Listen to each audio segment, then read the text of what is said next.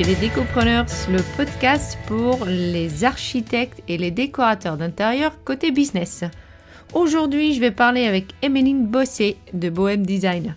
Emeline, elle est partie du salariat pour aller vers l'entrepreneuriat euh, puisque euh, elle avait envie de se développer plus, d'aller vers euh, une démarche plus éco-responsable, elle avait envie de se sentir un peu plus utile et elle a pour le coup monté son entreprise Bohème Design. Donc aujourd'hui, elle est designer pour les professionnels et uniquement pour les professionnels. Avec elle, on va parler de pourquoi elle travaille que pour les pros, la différence et l'importance d'émotion dans les projets euh, des pros. Et on va voir, on va les comparer un peu avec les, euh, avec les particuliers. Euh, on va parler aussi du fait qu'elle remet en question euh, son entrepreneuriat à peu près tous les six mois, mais généralement que pour une demi-journée. Donc euh, il y a le syndrome d'imposteur qui se pointe le nez de temps à autre. On va aussi parler de l'importance d'avoir une comptable, de sa façon de travailler et sa façon de monter ses projets. Elle parle aussi de l'outil qu'elle utilise pour mieux communiquer avec ses clients et puis euh, plein d'autres choses. Donc je vous laisse découvrir.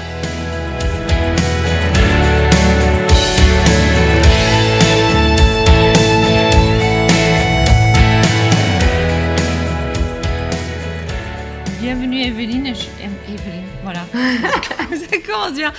Bienvenue Emeline, je suis ravie que tu es là euh, et ravie de te parler aujourd'hui. Bonjour Flore, moi aussi je suis ravie d'être là et de pouvoir discuter avec toi. Merci de m'avoir invitée. C'est un plaisir. Est-ce que pour commencer, tu peux me parler de ton parcours, de tout ce que tu as fait, tout ce qui a été mis en place pour que tu es là aujourd'hui, euh, bien dans ton entreprise Bohème Design? Ok, euh, alors mon parcours, il a commencé par un BTS en design produit parce que j'ai toujours voulu être euh, designer, tu vois, créer pour les autres, c'était vraiment quelque chose que j'avais envie de faire depuis très longtemps. Et j'aimais bien les métiers que personne connaissait, tu vois, faire quelque chose que personne connaissait, là, être là où on m'attend pas. Donc c'est pour ça que j'ai choisi euh, ce métier. Et donc après mon, BTS, j'ai été embauchée comme designer intégré dans une entreprise qui fabrique du mobilier en aluminium pour les surfaces de vente. Donc en gros, je dessinais du mobilier et je crée une implantation, l'aménagement euh, des espaces fruits et légumes pour des grandes surfaces ou pour des primeurs, euh, des, magasins bio, euh, des fleuristes et des jardineries et un peu de mobilier d'éco-urbaine. Et ça, je l'ai fait pendant 9 ans. et c'était top parce que j'ai beaucoup appris. Et ce qui était bien, c'est que j'étais au sein du bureau d'études, donc avec les concepteurs, et à côté l'atelier. Donc en gros, tu dessines un truc et tu as les, euh, l'atelier qu'il fabrique juste à côté, c'est quand même super top. Tu as le résultat en quelques jours en face de toi. Donc ça m'a beaucoup appris sur euh, tous les espaces de vente, les espaces recevant du public. Donc je travaillais uniquement avec des pros.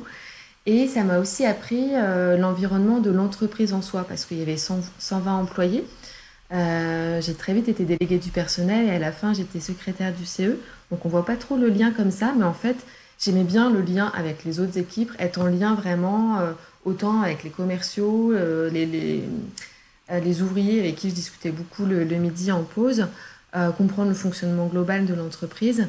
et ça m'a intéressé en fait aux conditions de travail en général, à la qualité de vie au travail. Et après, c'est un sujet que, que j'ai voulu travailler, ou sur lequel je me suis beaucoup intéressée une fois que j'ai quitté mon poste intégré. Et c'est pour ça qu'aujourd'hui, bah, je travaille autant dans les, sur les espaces de vente euh, que sur les espaces de travail en entreprise pour améliorer aussi la qualité de vie euh, au travail. Parce que l'aménagement d'espace a un rôle super important euh, dans, la qualité de vie au travail. J'ai tout de suite deux questions en fait. Déjà, euh, quand tu es parti dans cette entreprise, est-ce que c'était un vrai choix d'aller dans le type d'entreprise qui travaille que avec les pros? Ou est-ce que c'est plutôt tu as euh, fait euh, plusieurs entretiens et tu as atterri là? Alors, vu que j'ai une formation en design produit à la base, c'est ce job-là qui m'a amené à l'aménagement d'espace. Mais à la base, quand tu es designer produit, tu sais que tu vas plutôt être soit en agence, soit designer intégré dans une entreprise qui fabrique. Et euh, du coup, tu es dans un environnement pro. Et, en général, tu vends jamais directement aux particuliers. C'est euh, soit j'allais être euh, designer pour des biens de la consommation qui allaient être vendus en grande surface ou distribués dans des réseaux commerciaux. Euh, enfin, je savais que j'allais pas travailler en direct avec des particuliers dès le départ. Jamais pensé parce qu'en design produit, c'est moins quelque chose qui se fait, quoi. À moins d'être vraiment dans l'artisanat d'art, euh, il y a peu de designers produits qui travaillent en direct avec des particuliers. Et, du coup, la, la question s'est posée quand même au moment où j'ai créé mon entreprise.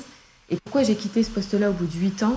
Euh, c'est parce que j'étais vraiment au poste de design produit, de design euh, d'aménagement, et je voulais évoluer et prendre plus part au projet aussi en amont, être plus en lien avec les clients. Et l'évolution n'était pas possible au sein de l'entreprise, tout simplement. Donc je suis partie, voilà, ça s'est très bien passé. puis je voulais avoir aussi une diversité dans mes projets parce que pendant 8 ans, quand tu fais, voilà, c'est un peu le même type de mobilier tout le temps. Donc j'avais vraiment besoin de me renouveler et euh, au niveau de l'innovation, j'avais aussi euh, envie d'avancer, avoir plus de choix dans les matériaux. Euh, voilà, c'est pour ça que j'ai créé mon entreprise.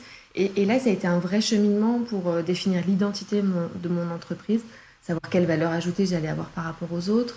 Effectivement, est-ce que j'allais travailler pour les particuliers ou pas? J'avais pas l'expérience de travailler avec des particuliers. J'étais à une période de ma vie assez particulière au niveau familial où j'ai remis beaucoup de choses en question. Du coup, je travaillais beaucoup sur moi. Et, moi, euh, enfin, voilà, en tant que designer, on est super empathique, on doit s'imprégner des besoins de ses clients pour pouvoir travailler pour eux. Et tout simplement, pour moi, c'était trop de m'investir euh, de la vie personnelle de mes clients. Je ne savais pas le gérer, en fait. Alors que pour les, pros, bah, je connais. Euh, j'adore travailler à partir de l'identité des entreprises ou des marques, des, des, magasins, des marques distributeurs. Je travaille pour la grande distrib. Et, et, tu rentres pas dans l'intime des gens en fait. quand tu vas au boulot, quand tu vas dans un magasin, c'est pas la même expérience que euh, qu'imaginer un salon, une cuisine tu es au cœur de la vie des gens. Donc euh, pour moi, ça a un impact réel sur la vie des gens. Et à ce moment-là, euh, j'étais clairement pas capable de le faire. Et, et puis j'avais plus l'expérience avec les pros. C'est voilà, c'est quelque chose que je connais et que j'avais encore, j'avais encore des choses à dire sur le sujet en fait. Et encore aujourd'hui, j'ai encore des choses à dire. J'allais dire. voilà, donc c'est pour ça que je me sens pas du tout attirée. Euh, parce que pour moi, c'est euh, un tout autre métier. C'est vraiment une autre approche. Je peux pas, je peux évidemment pas traiter euh, un espace intime, personnel, de la même façon qu'un magasin ou un espace recevant du public. Enfin, c'est pas du tout la même chose qu'on va vivre. C'est pas la même expérience. Et moi, mon point de départ sur les projets, c'est imaginer l'expérience qu'on va vivre dans les espaces. Donc, euh. Mais qui est quand même aussi un peu émotionnel finalement. Parce que chacun a besoin de vivre quelque chose une fois qu'il rentre dans un restaurant, dans une boutique. Dans un... Il y a quand même une notion de, de, là-dedans. Mais qui est, je te comprends tout à fait que tu dis, et dis-moi si j'ai tort, hein, mais euh, qu'effectivement il y a moins d'affectif dans, dans ce côté-là. Alors c'est pas moins d'affectif, mais c'est un affectif différent. On n'est pas dans l'intime. Du coup, euh, c'est différent quand tu traites un espace de convivialité euh, dans une entreprise. Euh, c'est pour faire en sorte que, pour créer du lien entre les collaborateurs, euh, ils sont pas censés devenir amis, tu vois. c'est pas, c'est pas comme une relation entre, entre une femme et son mari, entre des parents et leurs enfants. tu crées pas du tout les mêmes expériences. Vraiment de, de la vie privée, vie pro. Euh, vie publique. Et dès, lors où tu sors de chez toi, c'est quand même un peu euh, euh, différent. C'est des expériences différentes et l'émotion est, différente. l'émotion est super importante parce que, par exemple, pour un commerce, bah, quand, par exemple, quelqu'un qui vend des chaussures, bah, pourquoi on va aller dans ce magasin de chaussures-là plutôt qu'un autre? Alors qu'à la base, Bien sûr. il y en a même. Oui. Et, et pour ça, bah, ça va jouer par l'identité, le l'émotion que tu vas vivre, euh, le, parcours client que tu vas avoir dans ton espace, comment on va s'occuper de toi, comment tu vas te sentir. Et ça aussi, ça passe par les émotions en fonction des couleurs, de l'éclairage, des matériaux. Mm. Et ça, c'est en lien avec l'ADN euh, de, la marque du, magasin.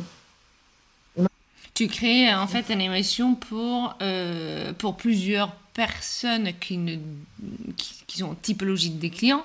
C'est pour eux que tu vas créer une émotion, tant qu'effectivement de l'autre côté, quand tu travailles pour les particuliers, c'est une émotion qui est beaucoup plus euh, intime. Complètement. Et après, moi, ce que j'aime bien aussi, c'est que dans tous les ERP, donc les espaces recevant du public, euh, dans les lieux du code du travail, euh, bah, il y a des contraintes. On entend On entend beaucoup parler avec les contraintes. C'est clair. Mais, mais ça, c'est une habitude. Quoi. Moi, j'ai toujours travaillé avec ça dans les espaces recevant du public, euh, dans les magasins. Il y a des allées à respecter au niveau de la sécurité, de l'accessibilité pour les personnes à mobilité réduite. Et moi, j'aime bien travailler avec ce type de contraintes, en fait. Parce que c'est des obligations. Euh, quand euh, des, gens ouvrent leur magasin et qu'ils le font par eux-mêmes au début, ils n'ont pas forcément conscience de ces contraintes-là, ou les font au départ parce qu'ils ont une commission de sécurité d'accessibilité. Mm-hmm. Donc ils sont obligés de la respecter. Hein.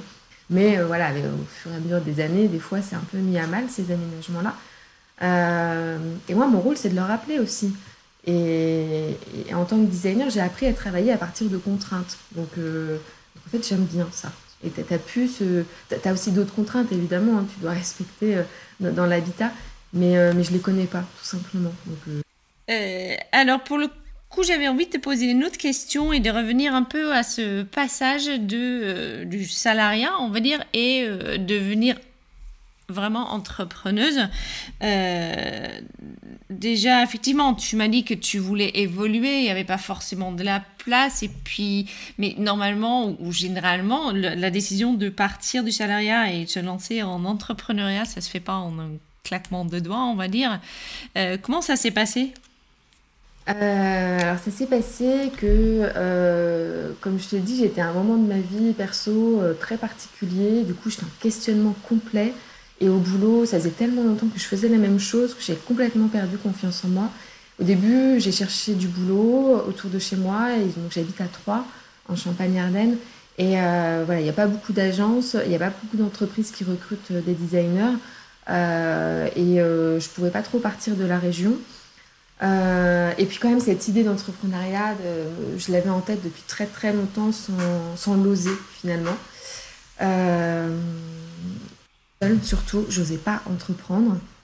Et du coup, j'étais dans un questionnement total, euh, si bien qu'à la fin de mon, job euh, en, salarié, en fait, j'étais même plus designer, je, traitais euh, l'ordonnancement au bureau d'études, je faisais le lien, j'avais besoin de lien avec de choses, j'avais besoin de renouvellement.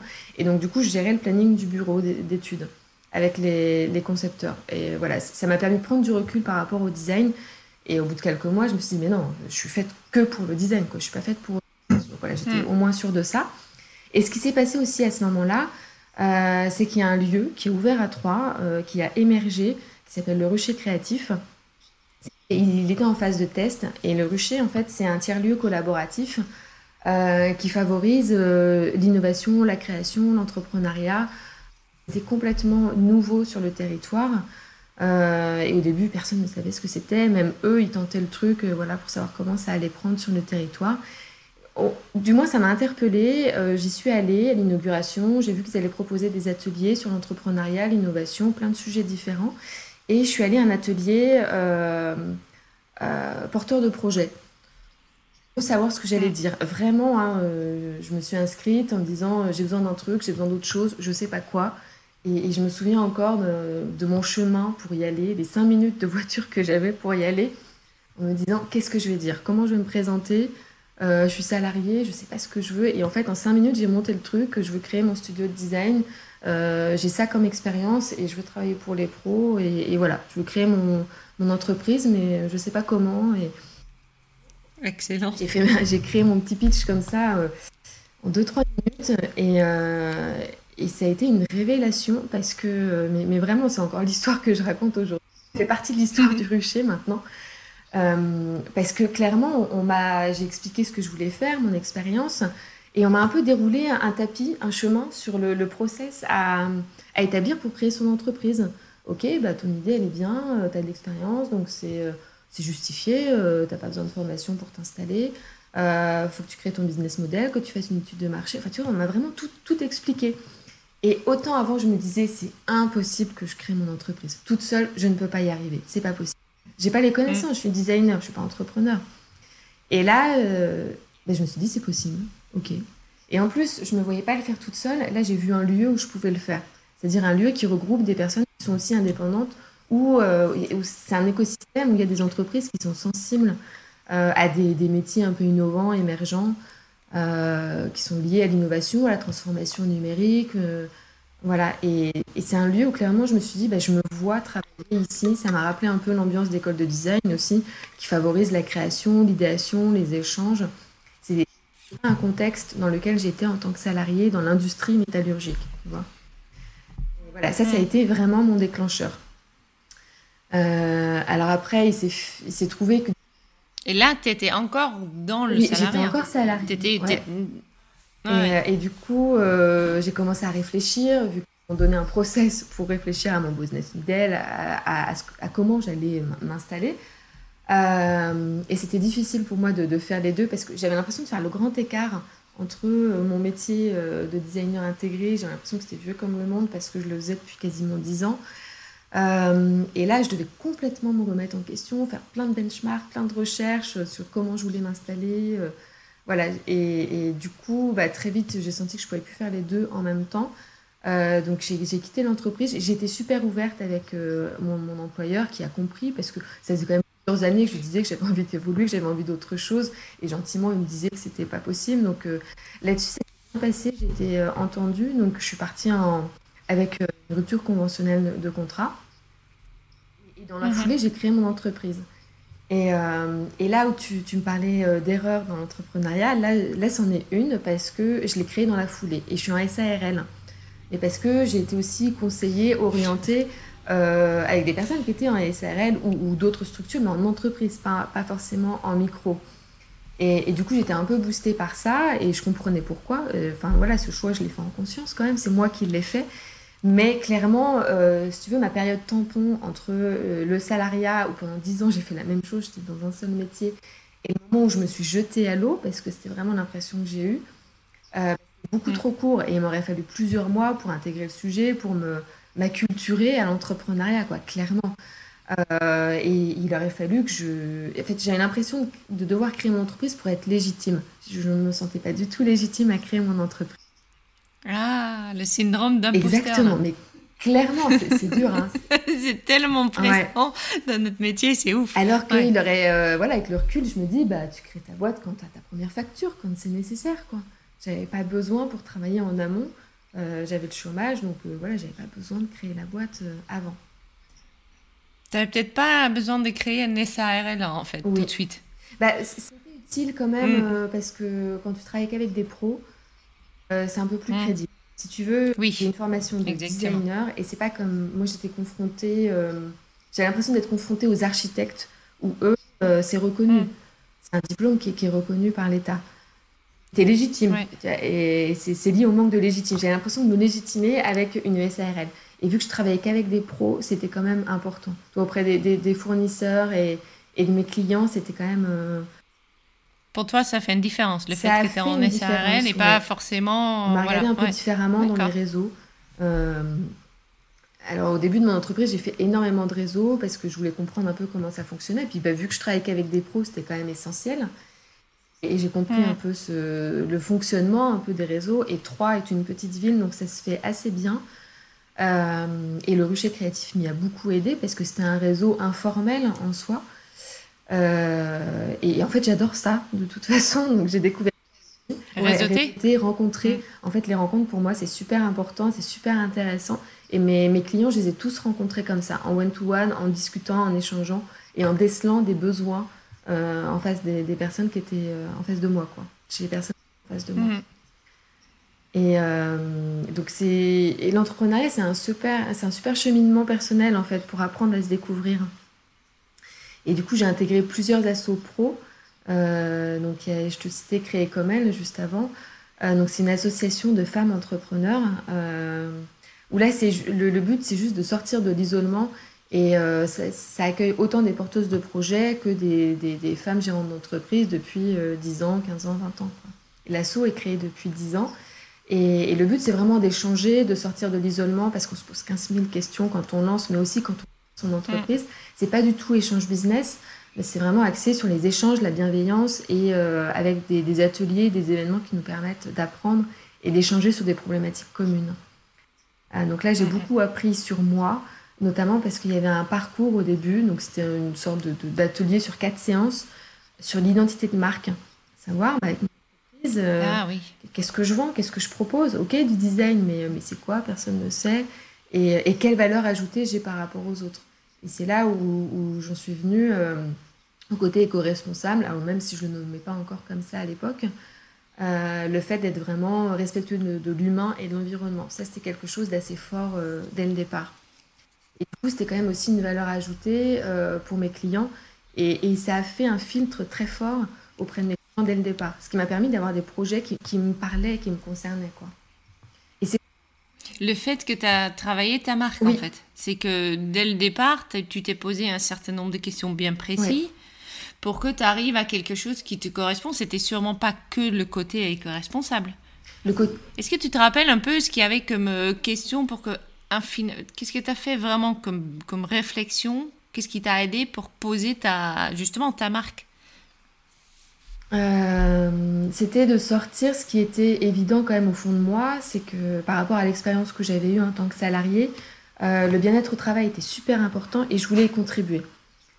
Contribuer avant en tant que délégué du personnel et secrétaire du CE de la boîte. Euh, et, j'avais perçu à l'époque que j'avais un rôle à jouer en tant que designer et dans l'aménagement d'espace.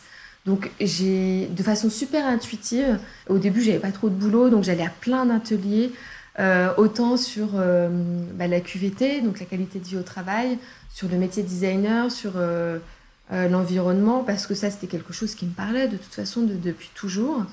Euh, et au bout d'un moment, j'en suis venue à la RSE, comprendre ce que c'était, parce que je ne savais pas ce que c'était, les, les, noms qu'on donne à ces, à ces actions-là, pour comprendre quel rôle je pouvais avoir euh, à ce niveau-là.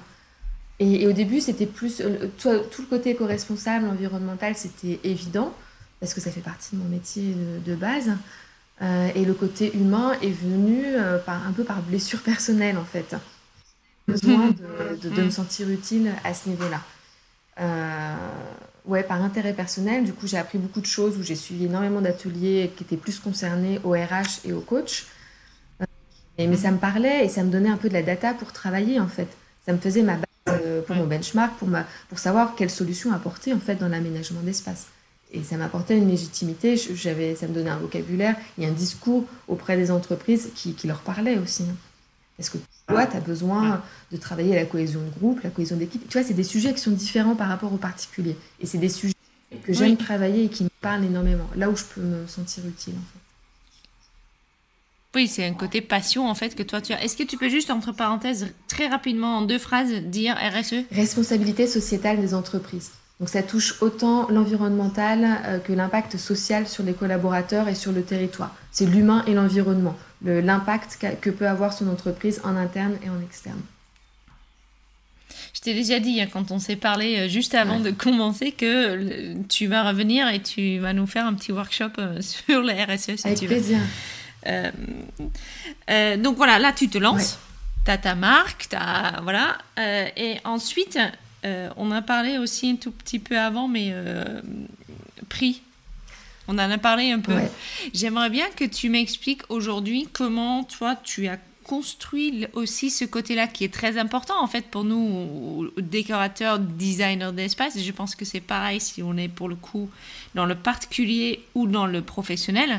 C'est de comment est-ce qu'on pose cette partie-là. Toi, tu as fait un vrai travail émotionnel d'abord pour savoir qu'est-ce que tu voulais monter comme entreprise, mais ensuite, il faut quand même aussi se faire payer. Oui. Est-ce que tu te rappelles comment tu as posé cette partie-là? Est-ce que tu as eu des astuces, des trucs, ouais, c'est ça? Euh, alors, moi, j'ai jamais été à l'aise avec l'argent. Euh, et, ce, que je, te disais aussi avant, c'est qu'en tant que salarié, je n'avais pas à gérer cette partie-là. Euh, j'arrivais au tout début du projet, mais le projet arrivait, quoi. Je gérais pas du tout la partie négo, tarif, donc j'avais pas de notion. Et ce qui m'a aidé à poser mon tarif, c'est les discussions avec mon comptable, tout simplement, à, me définir le temps que j'allais pouvoir passer. Enfin, elle m'a aidé à construire vraiment ma tarification par rapport au temps que j'allais passer sur mes projets. Euh, alors au début, bah, j'avais des notions de temps sur toute la partie créa, mais tout ce qui était en amont, annexe au projet que je ne faisais pas avant, je n'avais pas vraiment de notion. Donc ça m'a permis de créer quand même une base de tarification. On m'avait bien prévenu qu'au début, de toute façon, mes tarifs n'allaient pas correspondre à la réalité.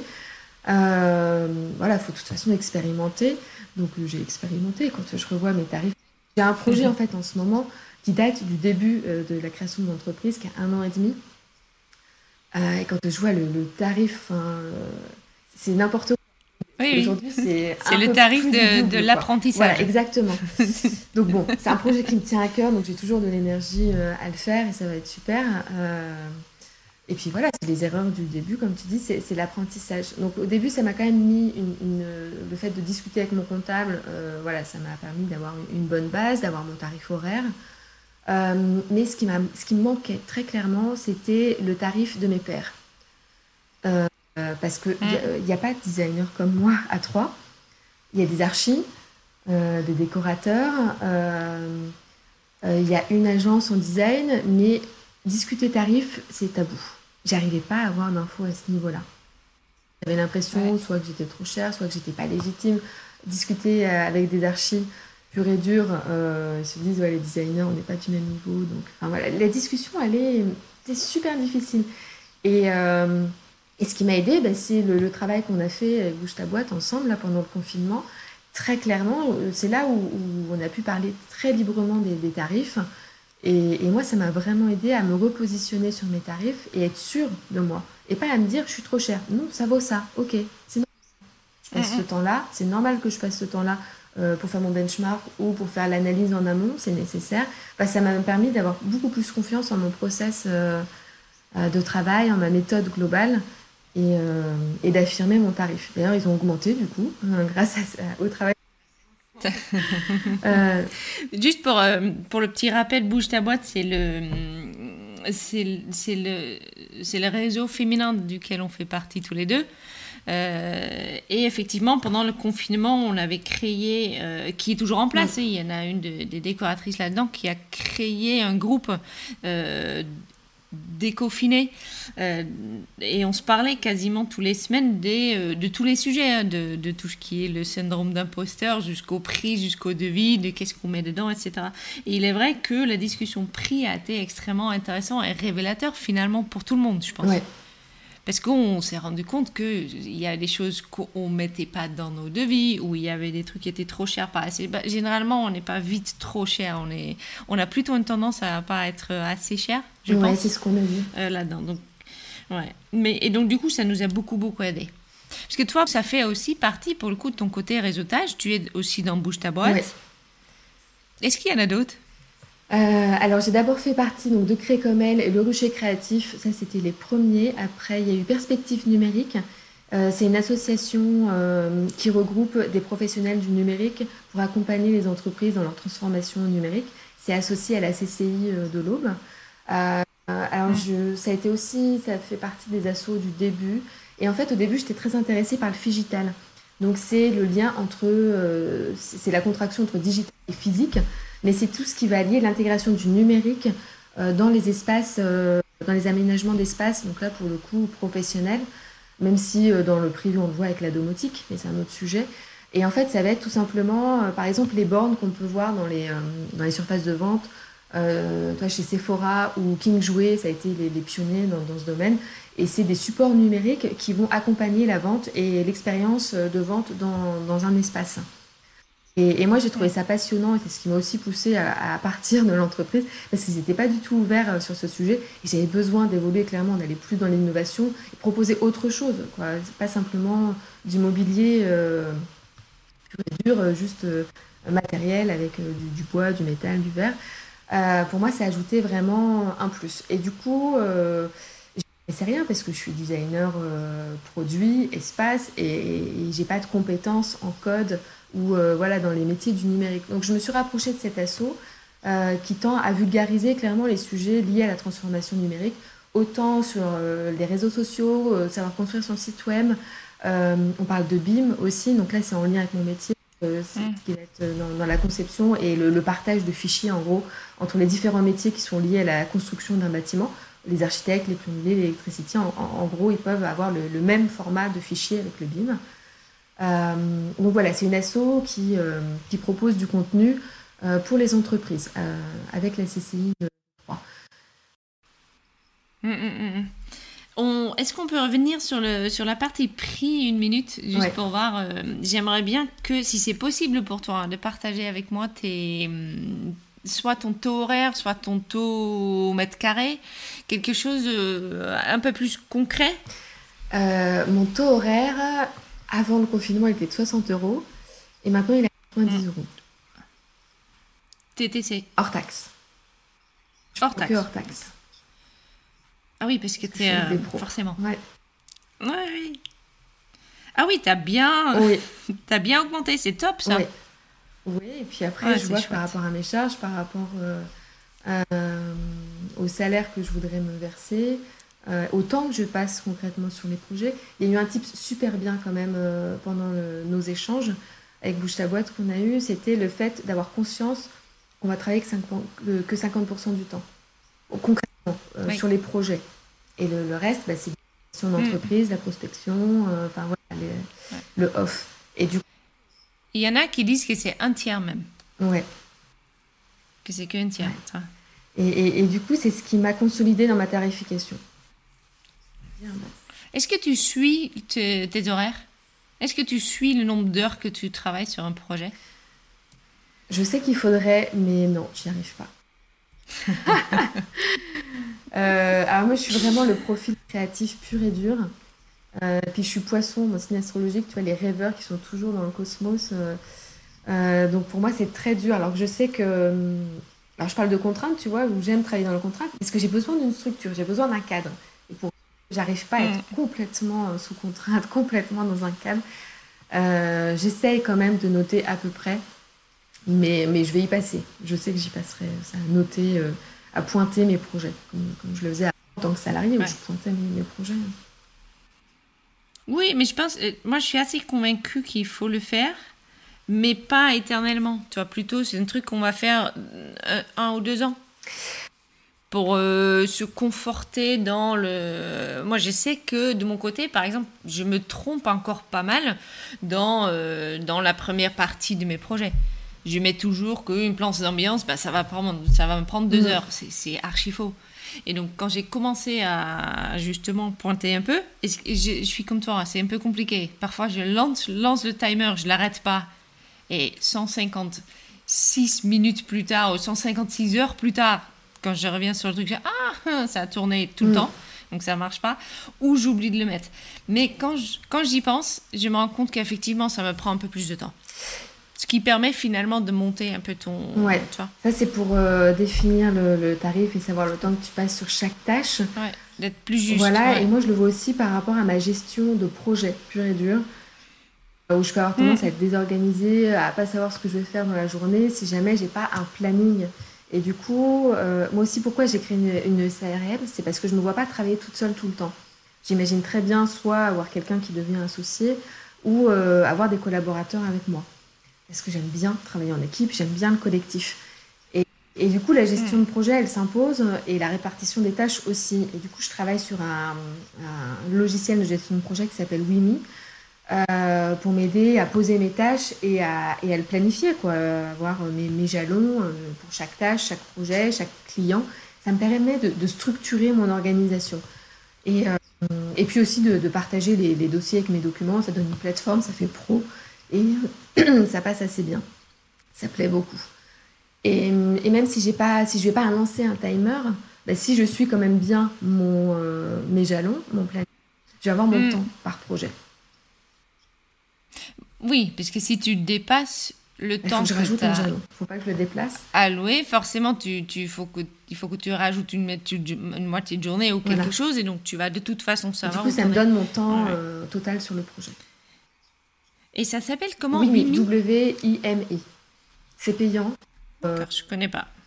Euh, enfin, il y, a une partie gratuite, après une partie premium, ça dépend des, des, besoins.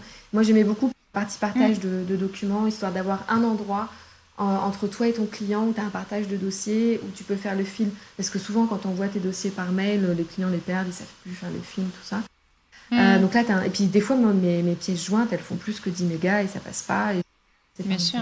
Et ça fait un endroit voilà, où tu peux te retrouver, où je peux partager tous les, les devis, euh, les prestats, euh, faire le fil si je veux partager des nuanciers, des trucs comme ça, mes plans, tous les dossiers depuis le début, les différentes. Hmm, hmm. Et c'est payant aussi pour l'autre côté Non, c'est payant que pour moi. Après, il faut payer par nombre de, collaborateurs. Toi, si tu es plusieurs dans ton entreprise, là, ça va être payant. Mais pour les clients, c'est gratuit. Hmm. Donc ça ressemble un peu à... Moi, j'utilise euh, Evernote, mais ça fait un peu pareil. Je peux effectivement partager avec les clients, euh, mais moi, ça me... le truc qui m'arrête toujours un peu, c'est qu'il faut que je leur demande de downloader le truc. Après, mm. je pense que c'est la différence entre travailler avec les pros et euh, travailler avec les particuliers. Je pense que peut-être, mais tu me dis si j'ai tort, hein, que les, les, les, pros sont plus amenés à utiliser ce genre de système. Qu'est-ce que tu en penses? C'est vrai que je ne me suis pas posé la question pour les particuliers, mais euh, mm. pour moi, ça faisait pro aussi. C'était un gage de, qualité et de confiance dans, mon image de marque. Et oui, ça, ça plaît. Ouais. Oui, oui, ils sont pas réticents du tout à l'utiliser. Et c'est un utile, hein, ça a une fonction. Et, moi, je, m'étais aussi renseignée, j'ai regardé plein de trucs, hein, Evernote, Asana, Trello. Euh, pour moi, c'était complet, il me mm. fallait une visualisation. Et vu qu'à la fin euh, de, ma vie salariale, euh, je faisais l'ordonnancement, la planification du BE. Vraiment, je passais mes journées à ça, tu vois, à rentrer des jalons, à imbriquer les trucs d'une équipe de 20 personnes, à gérer des imprévus dans tous les sens. J'avais besoin d'un outil visuel avec mes jalons à déplacer et euh, voilà pour pouvoir me projeter et avoir un visu sur mon planning. Et vu que je suis quand même très visuelle, euh, c'est quelque chose que je retrouvais pas sur Asana ou Evernote. Evernote, j'avais bien aimé, mais juste pour ma prise de notes, pour sortir les choses de, de ma tête. Ouais, ouais. Ok, juste une dernière petite question, non j'en ai encore deux, peut-être trois, je ne sais pas encore. J'ai trop envie de savoir d'où vient le nom Bohème. B-O-E-M-E. sans H. Et eh ben, je m'appelle Emeline Bossé. Donc euh, Beau, M, de Bossé, Emeline. Ah Voilà, et puis bien sûr, la référence à la bohème euh, euh, mm. qui, qui, me va bien. et qui est justifiée aussi dans les valeurs de mon entreprise pour le côté environnemental et humain c'est euh, l'amour de l'homme et de la nature, quoi. Voilà. Et alors au début aussi, euh, j'avais du mal euh, dans le côté bohème. Il y en a qui, qui me regardaient un peu avec des gros yeux. Ouais, bon, ça fait pas très sérieux en plus pour les boîtes, pour les entreprises. Et, sur un salon, le Workspace, où je vais chaque année parce que je trouve que c'est avec les ateliers, puis ça permet de rencontrer des fournisseurs. Et avec les ateliers, ça m'a permis, permis d'avoir de la data sur tous les aménagements d'espace pro, de travail. C'était super intéressant. Et, euh, et euh, un jour, je discutais avec un, un fabricant de, de, poubelles de recyclage. Et quand il a vu ma carte et mon nom, il m'a dit Ah, ben, on est fait pour s'entendre. Et là, je me suis dit bah, Mon nom, il indique ce que je suis et, il annonce euh, la couleur, en gros. Le côté environnemental, écologique, humain, il annonce la couleur. Et du coup, on voit tout de suite. Et, ceux qui, qui jugeaient un peu en disant ça fait pas très sérieux, bah, ils sont pas faits pour travailler avec moi. On n'est pas fait pour travailler ensemble. On n'est pas sur les mêmes valeurs c'est un filtre vraiment euh, qui, marche bien. Et depuis que j'ai eu cette réflexion-là, on est fait pour travailler ensemble, je, l'ai complètement assumé. Oui, tu, as, tu assumes qui tu es, ce que tu veux être, et ce que, voilà. Est-ce que tu vas être. Euh, Exactement. J'allais dire quand t'es grande, mais bon, ça, tu, tu l'es déjà. La bohème a deux ans, donc euh, je suis en encore. Ouais. Oui, mais bon, on est. Voilà. Euh, non, ensuite, euh, est-ce que tu veux partager avec moi quelque chose qui t'a particulièrement marqué, quelque chose duquel tu as, beaucoup appris, que peut-être, euh, voilà, tu as fait quelque chose qui finalement, tu as vu quelque chose, tu as senti quelque chose au départ de ton entreprise ou encore maintenant qui fait qu'aujourd'hui, tu es mieux dans tes baskets? Que tu te sens bien dans ton entreprise. À part le côté, euh, je comprends très bien ce que tu dis quand on parle du syndrome d'imposteur. Je pense qu'on l'a tous et qu'il il faut qu'on y travaille. Mais euh, celui-là, il est un peu difficile à, à faire passer, à, faire partir. Mais est-ce qu'il y a des, des tuyaux, des choses que toi, tu as envie de partager Je sais pas si c'est un tuyau, mais c'est mon cheminement en fait. Où moi, dans, dans, mon mode de fonctionnement, dans, dans tous mes projets, à chaque fois, j'ai cette phase-là. Euh, et je l'ai appris parce que du coup, créer ma boîte, j'ai beaucoup appris sur moi. C'est du développement personnel, hein, de créer son entreprise, pour moi en tout cas. Mm. Euh, j'ai besoin au début d'un projet de faire un benchmark super dense, super important pour me pour m'imprégner du sujet. Ça a été pareil au début de la création de mon entreprise. Et, et je te parlais de salons où j'assistais à des ateliers sur les espaces de travail où j'avais besoin de comprendre parce que c'était un nouveau sujet pour moi, même si je le connaissais en tant que salarié. Euh, en tant que pro, j'avais besoin de, connaître énormément de choses. Donc, euh, j'ai écouté énormément d'ateliers, de, webinaires, euh, de conférences sur le sujet.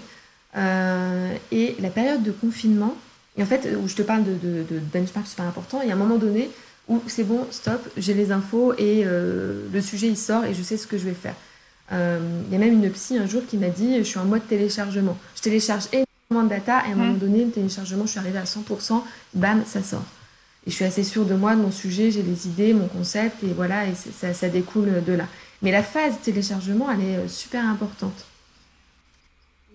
Et, comment tu fais ça avec les entreprises? C'est quoi Qu'est-ce que tu télécharges eh ben, quand tu commences à, travailler avec une entreprise Je fais mon benchmark euh, où je m'imprègne de leur sujet, de leurs problématiques. Alors même si maintenant il est commun, quoi, j'ai fait pas mal de benchmarks sur le sujet, euh, donc il est moins important, mais j'ai toujours besoin de me renouveler par rapport à l'identité de l'entreprise, je cherchais comment ça se fait ailleurs, euh, comment aux États-Unis, au Japon, on va traiter cette problématique-là, ou cette identité-là, comment elle va être perçue ailleurs. J'ai besoin d'une phase d'analyse super importante, ça me nourrit. Au même titre que les rencontres, c'est vraiment ce qui va me nourrir ensuite au fur et à mesure du projet et qui va... Euh, me donner ma ligne directrice et justifier ma ligne directrice auprès de mes clients. Ça, ça forge mon discours. Et là où je ne me sentais pas légitime, euh, c'est que j'avais toujours besoin d'apprendre plein de choses sur les, nouveaux modes de travail, où tu vois, on parle de flexibilité, de travail, tout mm. ça. Je ne me sentais pas encore, euh, ok, je suis une experte sur le sujet. Et, et le confinement m'a permis de, de me rendre compte que j'étais capable de me faire ma propre analyse par rapport aux nouvelles contraintes et d'apporter, moi, une expertise sur le sujet et du coup, j'étais devenue experte. Et je m'en suis rendu compte euh, en discutant avec euh, quelqu'un qui, vient de créer son entreprise. Elle est consultante en, QVT. Euh, et, je lui ai dit, alors que j'avais déjà, en fait, on parlait de, faire un webinaire ensemble sur le sujet des. elle travaille sur le document unique pour les entreprises. Et moi, j'ai apporté ma touche sur l'aménagement des espaces par rapport aux nouvelles contraintes sanitaires. Et, et donc, j'avais déjà animé deux webinaires sur le sujet. Euh, et je lui ai dit, bah, je me suis inscrite à un webinaire en ligne, il y a des pros euh, qui, qui, parlent du sujet, euh, exactement ce que j'ai fait, mais je veux voir ce que les pros vont dire. Et elle a rigolé en disant, mais, mais tu connais déjà en fait. tu voilà, le tu es le pro et tu vas te confronter. en fait, tu fais quoi? Tu vas vérifier que tu sais? Bah oui, oui, je vais vérifier que je sais. Ah, pas mal, elle. Quand j'ai suivi mm. le truc, il y avait même des choses qui m'énervaient où je trouvais non, c'est pas ça, on va pas, c'est pas encore là, ou non, on en est déjà plus loin. Enfin, tu vois, j'avais mon avis par rapport à, à ce qui se disait. Donc effectivement, maintenant, je me sens plus légitime dans, euh, dans la réflexion que je peux avoir, dans les infos que je peux traiter et dans du coup le contenu que moi je peux apporter. C'est là où je me sens un peu plus légitime. Mais parce que je pense que là, mon temps de téléchargement en data sur le sujet de d'espace hmm. pro, bah, peut-être que je suis arrivée à la fin de euh, où je me sentais débutante et novice. Évidemment. Ouais. Tu as vraiment fait un gros apprentissage, de, un gros apprentissage de tout ce que tu penses que tu dois savoir. Et, finalement sur le sujet de euh, RSE, euh, entreprise, et, etc. Même s'il faut toujours mm. se renouveler, on a toujours besoin d'être euh, connecté à l'actu pour connaître les nouveautés et se renouveler. Ça, ça fait partie du job. mais là, ouais, je me sens plus légitime par rapport à, ce sujet. Ça m'a pris deux ans. Bon, ça va, c'est pas si long. Est-ce que tu peux nous dire où est-ce qu'on peut te trouver sur les réseaux? Oui, Bohème Design sur Instagram, euh, LinkedIn. LinkedIn aussi sur Emeline Bossé. Je suis plus, euh, je suis plus active à ce niveau-là euh, parce que Bohème Design, je vais beaucoup plus traiter les projets en tant que tels. Et Emeline Bossé, je vais parler aussi de bah, tout ce qui va toucher au coaching et, tous les sujets annexes en fait au métier du design d'espace. Donc Instagram, euh, euh, LinkedIn et Facebook aussi, Bohème Design sur Facebook. D'accord. C'est lequel ton réseau le préféré? Euh, ça dépend pourquoi. LinkedIn pour, pour mon réseau local et aussi pour ma data, tu vois, pour faire mon paye. Ouais. Ouais. Et Facebook pour le contact en direct avec ma communauté. Là, je, je suis bien soutenue, c'est cool. C'est... Super. Merci beaucoup, Emeline. C'était un plaisir de parler avec toi. Ton partage m'a beaucoup touché. Je trouve que c'était chouette de partager avec toi. Euh, un grand merci et puis une excellente journée. Merci à toi. Bonne journée.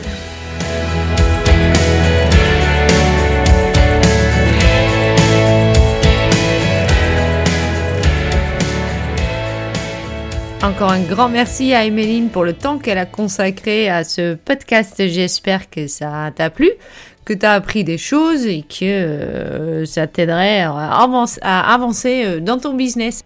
C'est quand même le but de ce podcast de faire avancer tout le monde dans ce beau business qui est la décoration et le design. Si ça t'a plu, n'hésite pas à laisser un petit message en dessous de ce podcast. Et si jamais tu te dis que tu quelque chose à partager, ton point fort qui a aidé dans ton business, n'hésite pas à me contacter. Je me ferai un plaisir de passer du temps avec toi et euh, enregistrer un podcast. Tu seras la bienvenue aux Décopreneurs. À très bientôt. Salut